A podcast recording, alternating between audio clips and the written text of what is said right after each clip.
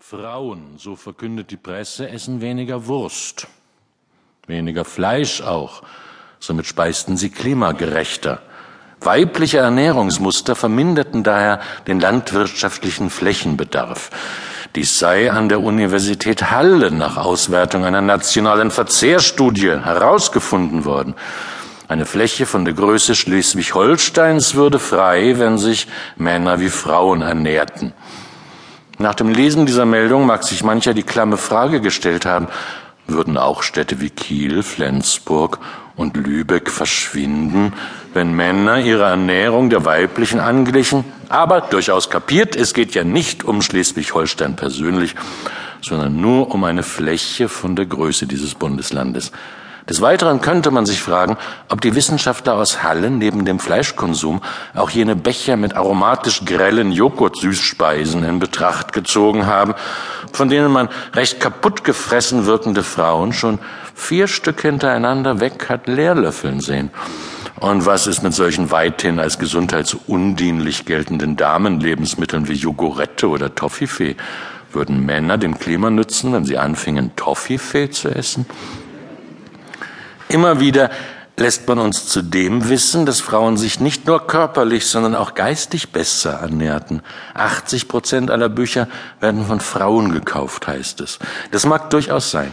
Würde man jedoch aus der Rechnung jene der Jogurette entsprechenden Verlagserzeugnisse herausnehmen, die ausschließlich zum kuscheligen Zeittotschlagen hergestellt werden und sich auf das konzentrieren, was man mit dem gewiss unklaren Begriff gute Literatur zu bezeichnen pflegt, würden Männer statistisch weit weniger illiterat dastehen.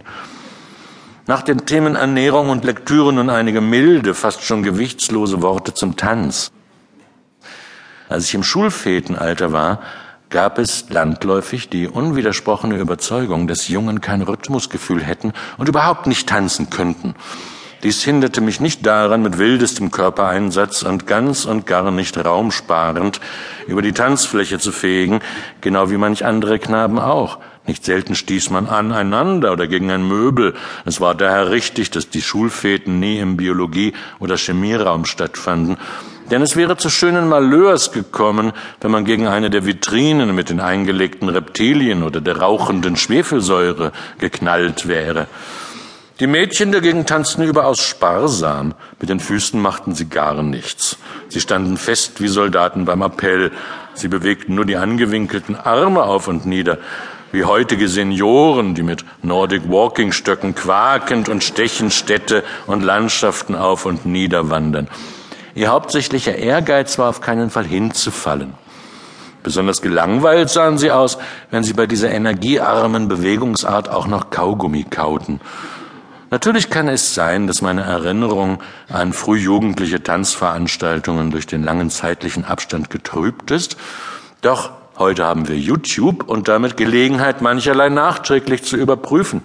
Sehr gern schaue ich mir Clips aus der BBC-Sendung Top of the Pops an deren Produzenten Dekorationsjugendliche zu verpflichten pflegten, zu Playback-Vorführungen aktueller Hitparadenknüllerlieferanten zustimmend abzugrooven. Derwischartiges Herumtoben einzelner extrovertierter Knaben ist in solchen Sendungen vermutlich nicht toleriert worden. Und daher kann man sehen, was gesehen werden muss. Beide Geschlechter tanzten gleich schlecht. Mädchen konnten und können es nicht besser. Desinteressiert und lethargisch tanzten Jungen wie Mädchen vor sich hin. Keinerlei Ekstase war zu sehen, bloß Gesichter, die sagten, hoffentlich können wir bald nach Hause gehen. Keiner schien auch nur ein bisschen Spaß an diesem Herumwackeln zu haben.